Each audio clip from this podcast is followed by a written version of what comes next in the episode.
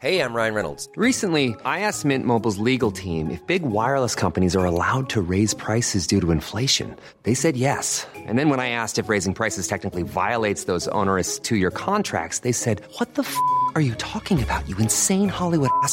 So to recap, we're cutting the price of Mint Unlimited from $30 a month to just $15 a month. Give it a try at mintmobile.com slash switch. $45 upfront for three months plus taxes and fees. Promo rate for new customers for limited time. Unlimited more than 40 gigabytes per month. Slows. Full terms at mintmobile.com. Nous sommes en guerre. Moi, moi, je, personnellement, je m'étouffe. Accélère Accélère Ils sont aux ordres du pognon Faut laisser la star tranquille. La France accusée de fournir des armes à des dictatures, la candidate du parti Les Républicains Valérie Pécresse qui progresse et qu'on va analyser ensemble dans ce point présidentiel, ou encore un pays qui raccourcit sa semaine de travail. C'est Hugo, j'espère que vous allez bien, plein de sujets différents aujourd'hui, vous allez le voir, ça va être très intéressant. On est parti comme chaque jour, du lundi au vendredi, pour un nouveau résumé de l'actualité en moins de 10 minutes. Et on commence avec un premier sujet, on en parlait brièvement hier, mais donc je vous avais promis qu'on en reparlerait plus en détail aujourd'hui euh, rapidement. Les médias parlent beaucoup en ce moment de Valérie Pécresse, la candidate du parti de droite Les Républicains pour euh, l'élection présidentielle qui va se tenir en avril. On a peu parlé d'elle jusqu'ici euh, sur la chaîne, donc on va prendre quelques instants aujourd'hui pour mieux comprendre quel rôle elle pourrait jouer dans l'élection présidentielle. Alors ce qui fait que les médias parlent beaucoup d'elle en ce début de semaine, c'est que un sondage réalisé par l'Institut Elab et publié mardi donne pour la première fois Emmanuel Macron perdant au second tour de l'élection présidentielle face à un candidat investi, et en l'occurrence c'est une candidate puisqu'il s'agit donc de Valérie Pécresse. Alors je l'ai dit hier, je le redis aujourd'hui, je le redirai à l'avenir, faut être toujours extrêmement vigilant sur les sondages, c'est pas une prédiction de l'élection, c'est simplement une cartographie de l'opinion à un instant T et avec toutes les limites que l'on connaît sur les sondages, les marges d'erreur, etc. Euh, j'aurai l'occasion d'ailleurs de faire une vidéo dédiée à ce sujet, au sujet des sondages, de l'impact sur l'opinion euh, des risques éventuels de l'utilisation euh, des sondages. Mais au-delà de ça, il faut bien comprendre que justement tout peut monter comme descendre très vite pour les candidats. En effet, une telle montée dans les sondages s'explique euh, en partie par l'effet des primaires. Valérie Pécresse a remporté la primaire de son parti, les Républicains, pour donc devenir la candidate des Républicains pour la présidentielle. Et suite à ça, eh bien, elle connaît un bond dans les sondages, mais sur le long terme, ça ne veut pas forcément dire grand-chose. Pour vous donner un parallèle, c'est ce qui s'est passé notamment avec Benoît Hamon donc euh, le candidat du Parti socialiste pour la présidentielle en 2017. Il était euh, crédité après la primaire euh, du Parti socialiste de 17% d'intention de vote, mais finalement, eh bien, lors de l'élection, il n'a récolté que 6% des voix au premier tour, et c'est un mouvement similaire qu'on a observé aussi avec Fillon, qui après la primaire était monté très haut et puis était redescendu au fil des mois. Valérie Pécresse est haut dans les sondages, mais faudra voir comment tout ça évolue dans les prochains mois, et l'élection donc n'est pas pour tout de suite puisqu'elle est prévue euh, pour avril. Mais du coup, politiquement, eh bien, que propose concrètement Valérie Pécresse? Alors, économiquement, elle veut réduire les dépenses de l'État, supprimer 150 000 postes dans le secteur public, supprimer les 35 heures de travail par semaine pour travailler plus et tenter d'augmenter de 10% les salaires de ceux qui gagnent moins de 3000 euros net par mois. Elle veut aussi euh, réduire l'immigration avec euh, notamment des quotas d'immigration votés par le Parlement ou encore plus de charters, donc ces avions qui ramènent les migrants illégaux dans leur pays d'origine.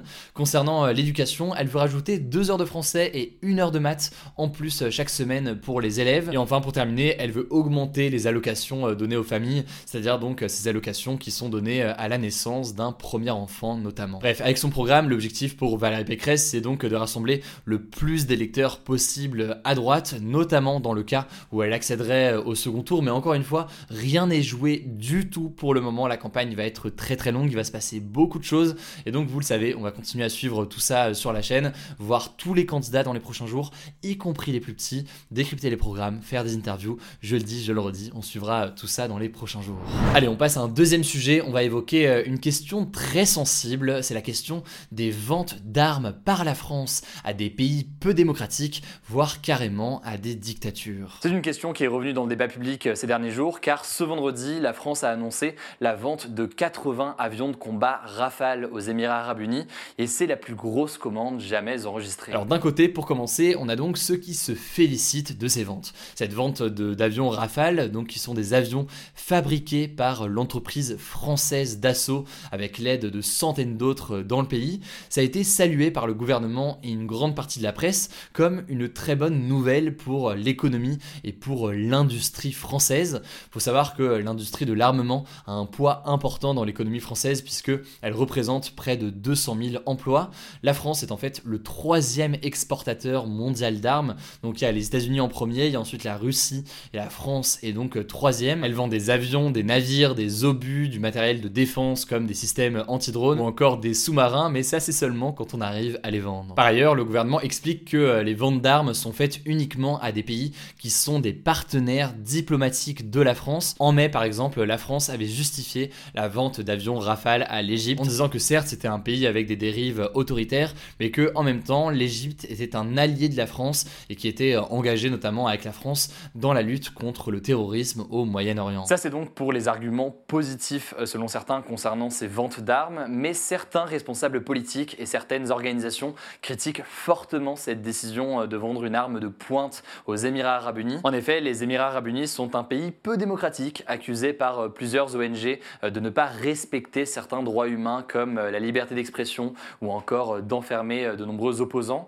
Et d'autre part, eh bien, les Émirats arabes unis sont aussi accusés de participer à des crimes de guerre dans le cadre de la guerre au Yémen, un conflit donc d'une grande violence au Yémen qui entraîne la mort de populations civiles. Et donc certaines ONG comme Amnesty reprochent à la France de jouer indirectement un rôle dans le massacre de civils au Yémen. Plus largement, au-delà des Émirats arabes unis, selon les données du ministère des Armées, les cinq principaux clients de la France sont dans l'ordre l'Inde, le Qatar, l'Arabie saoudite, l'Égypte et donc euh, les Émirats arabes unis. Autrement dit, effectivement, il y a bien des régimes qui ne sont pas démocratiques ou encore des pays euh, engagés euh, dans des guerres.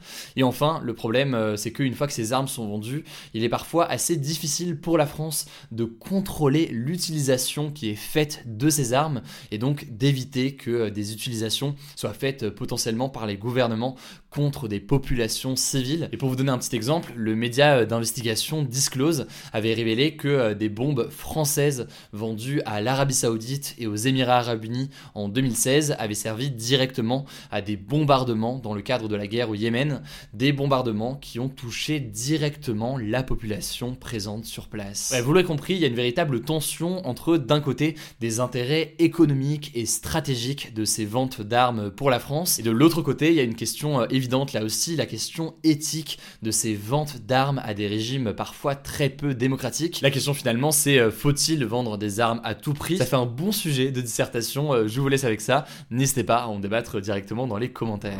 Allez, on continue tout de suite avec euh, les actualités en bref et on commence avec un premier sujet. Le président français Emmanuel Macron était ce mercredi en visite dans la ville de Vichy, une visite au poids symbolique très fort. C'est en effet là que donc se trouvait le gouvernement du maréchal Pétain pendant la Seconde Guerre mondiale et aucun président de la République n'était venu à Vichy comme ça depuis euh, Valéry Giscard d'Estaing en 1978. Donc ça remonte pas mal. Alors Emmanuel Macron qui euh, pour rappel n'est pas encore officiellement candidat à la présidentielle même si c'est fortement pressenti qu'il sera euh, candidat, est en fait en déplacement dans la région et donc il en a profité pour passer à Vichy. Mais sur place, il a tout de même appelé, je cite, à ne pas manipuler l'histoire, ce qui semble, venant d'Emmanuel Macron, être une attaque euh, directe à Éric Zemmour, qui avait euh, déclaré que le régime de Pétain avait protégé les juifs de France. Pourtant, eh bien, des historiens comme Robert Paxton ne sont pas d'accord avec euh, cette vision d'Éric Zemmour. Ils estiment que le régime de Pétain a mené une politique antisémite qui a conduit des milliers de juifs à être exterminés. Bref, c'est un débat sur un sujet historique très sensible et je vous mets des liens en description si jamais ça vous intéresse pour vous documenter sur le sujet. Mais dans tous les cas, on voit bien avec ce déplacement euh, d'Emmanuel Macron que la campagne présidentielle bien. Deuxième actualité, l'Allemagne a officiellement un nouveau chef de gouvernement depuis ce mercredi. Il s'agit euh, du social-démocrate Olaf Scholz, qui est donc euh, plutôt situé à gauche et qui a été élu chancelier par le Bundestag, l'équivalent allemand de l'Assemblée nationale. C'est donc aussi officiellement la fin du mandat de l'ex-chancelière Angela Merkel, qui aura duré 16 ans et qui, à 9 jours près, à 9 jours près, dites-vous bien, a failli battre le record du plus long mandat de de chancelier qui est détenu euh, donc toujours par Helmut Kohl qui était euh, au pouvoir entre 1982 et 1998. Bref, Angela Merkel quitte le pouvoir et est donc remplacée par une nouvelle personne dont le nom est à retenir. Il s'agit d'Olaf Scholz. Troisième actualité euh, en France, un ministre a démissionné du gouvernement. Il s'agit du ministre délégué chargé des petites et moyennes entreprises, Alain Griset. En gros, il a été condamné à 6 mois de prison avec sursis pour ne pas avoir déclaré correctement son patrimoine à la haute autorité de transparence de la vie publique. Il faut savoir que c'est quelque chose qui est obligatoire pour les ministres de déclarer concrètement euh, leur patrimoine. Lui, en l'occurrence, n'avait pas déclaré certains investissements euh, qu'il avait. Alors, Alain Griset a déclaré qu'il allait faire appel de cette décision. On verra donc ce qu'il en est et s'il y a un nouveau procès. Mais en attendant, eh bien, il a donc euh, démissionné. On passe à la quatrième actualité en France. Il est désormais interdit de danser dans les bars et les restaurants en France à partir de vendredi matin et jusqu'au 6 janvier inclus. Alors non, c'est pas une blague, en fait c'est une décision qui a été prise après les plaintes des patrons de boîtes de nuit qui eux sont obligés de fermer leurs établissements euh, jusqu'au 6 janvier à cause de la flambée des cas de Covid. Et en fait, euh, les boîtes de nuit voyaient une sorte d'injustice à ce que euh, les bars dansants restent ouverts et ça peut se comprendre. Donc voilà, maintenant il faut rester assis dans les bars et les restaurants et si vraiment ça vous démange parce que la musique est incroyable, vous pouvez peut-être secouer la tête et bouger les bras. Allez, on termine avec une actualité insolite parce que là je suis conscient qu'aujourd'hui les actualités étaient euh, plutôt lourdes. Un homme a été arrêté en Bretagne ce dimanche parce qu'il roulait sans permis depuis 27 ans. C'est-à-dire que j'étais pas encore né, que lui était déjà en train de frauder euh, sur la route. Même sa femme ignorait d'ailleurs euh, qu'il n'avait pas son permis de conduire. Bref, information qui a peu d'importance, mais je tenais quand même à vous la partager. Voilà, c'est la fin de ce résumé de l'actualité du jour. Évidemment, pensez à vous abonner pour ne pas rater le suivant, quelle que soit d'ailleurs l'application que vous utilisez pour m'écouter. Rendez-vous aussi sur YouTube et sur Pour d'autres contenus d'actualité exclusifs. Écoutez, je crois que j'ai tout dit, prenez soin de vous et on se dit à très vite.